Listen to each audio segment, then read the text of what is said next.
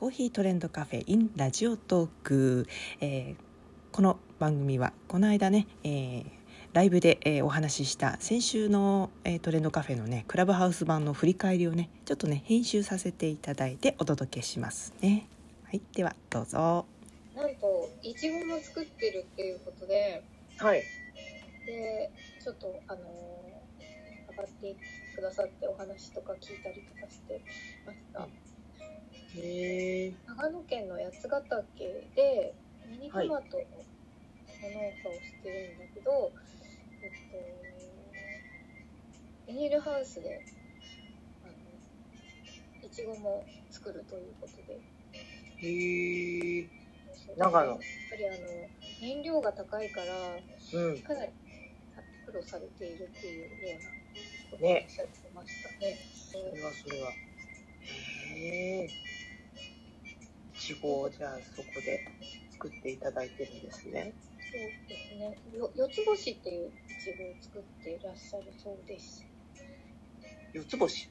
はい。なんか珍しい名前だなと思ったんですけど、うこれす新しい目の品種みたいです。へえいちごもどんどん新しい品種出てきますよねそうなんですね。ねの話で面白かったのは最初に直樹さんが、あの、うん。いちご参道っていう、えっと、表参道でうん。やっているいちごさん。っていう、えー佐賀のいちごを使ったスイーツをいろんなお店でうん同時に、あの食べれるというイベントが今やってるへえ。いちご参道ひらがなで。そうそう、う。ん素敵ですよね。えー、かわいいすごいいっぱいあるんだ3月15日までやってるんですねうんうん、みたいです。あじゃあねまだ1ヶ月以上あるからね、ちょっと気になりますよね。これ行ってみたい。えー、行ってみたい。ねえへえ面白い結構このいちごさんっていうホームページに全部マップが載っててお店の紹介もあって。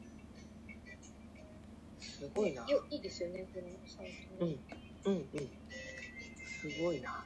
で一発目からなんか反則じゃんこの写真。みんな美味しそう。全部美味しそうですね。ね。無敵だよないちごいやーこれいいな。見てるだけでいいわ。幸せになれるはですね、えっと、なんだろう、ストベリストロベリーモカ？うんうんうんうん。はい。えっと、どういうコーヒーですかっていうのを、うんうん。直樹さんがりょうめさんに聞いてて、はい。で、これはフレーバーコーヒーではなく、うん。なんだろう、もともとのその豆のポテンシャルでいちごっぽい酸味がするっていう、そういうことなんですよね。うんそうですねはいなんかエチオピアのものでナチュラルトレードのうんうん美味しいのがあるとおっしゃってました。